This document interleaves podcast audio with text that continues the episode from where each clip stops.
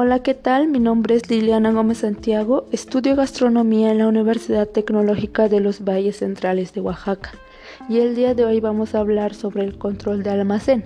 Bueno, primero, ¿qué es un almacén? Es un espacio donde se concentran los productos con los que opera la empresa. El objetivo del almacén es lograr el cuidado y buen manejo de los productos evitando daños y pérdidas. También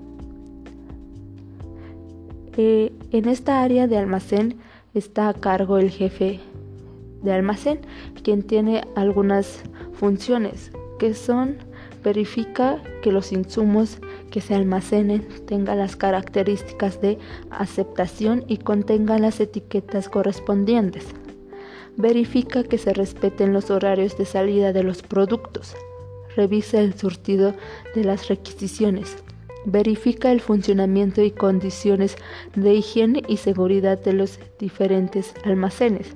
Actualiza las tarjetas de almacén o supervisa que se realicen estas acciones. Revisa que los cortes tengan tarjetas de carne y por último verifica la asistencia y desempeño del personal a cargo.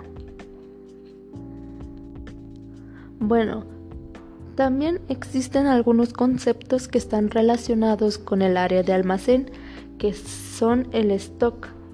y dentro del stock se divide lo que es el stock mínimo, el stock máximo, el stock de seguridad y también la rotación de insumos. Primero, ¿qué es un stock? El stock es un conjunto de mercancías o productos que se tienden almacenados en espera de su venta o comercialización. El stock mínimo es la cantidad básica de artículos que por seguridad se deben disponer en el almacén para seguir ofreciendo al servicio o producto a los clientes. Consiste en el valor que permite atender la demanda del público, aún en los momentos de mayores ventas. El stock máximo es un mayor volumen de existencia que deben presentar el inventario sin afectar negativamente sus costos. Por ejemplo, cuando un artículo incrementa sus ventas, es momento de planear un posible incremento en el stock máximo. Ahora el stock de seguridad. Es un término que es utilizado en logística para descubrir el nivel extra de existencias que se mantienen en el almacén para hacer frente a las variaciones de la demanda, suministro o producción. Y la rotación del inventario. La rotación del inventario es uno de los parámetros utilizados para el control de gestión de la función logística o del departamento comercial de, la, de una empresa. La rotación es un contexto, expresa el número de veces que se han renovado las existencias de un artículo o de una materia prima durante cierto periodo. Bueno, ahora hablaremos sobre los nueve procedimientos que se realizan dentro de un almacén. Como primer procedimiento es la recepción de insumos.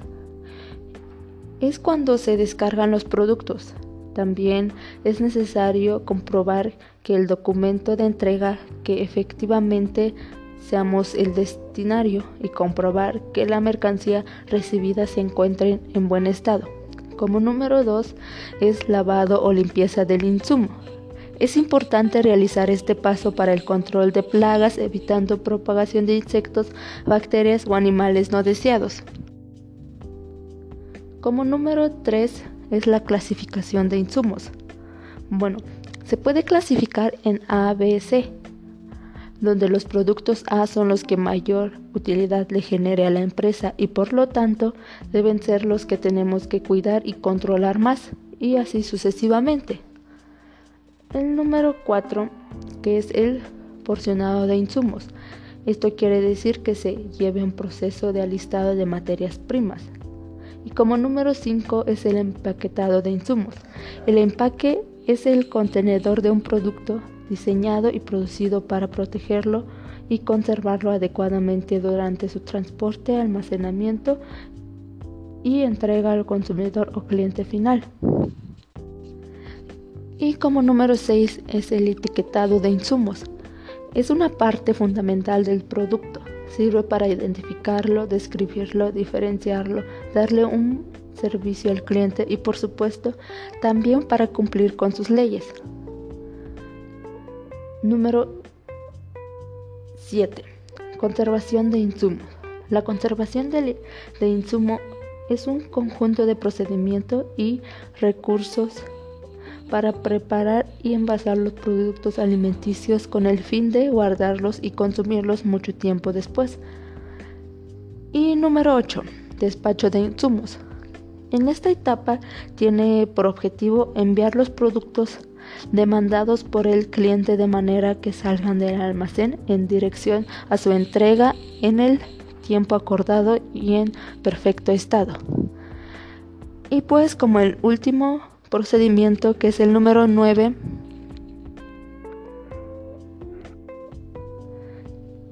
es el pedido de insumos.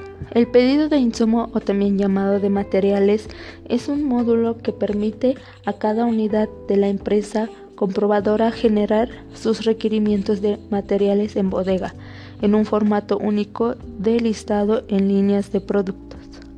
Bueno, y pues eso fue todo. Hablamos un poco sobre el control de almacén, los conceptos que se relacionan y los procedimientos que se deben realizar dentro de un almacén. Y creo que eso fue todo. Gracias. Bye.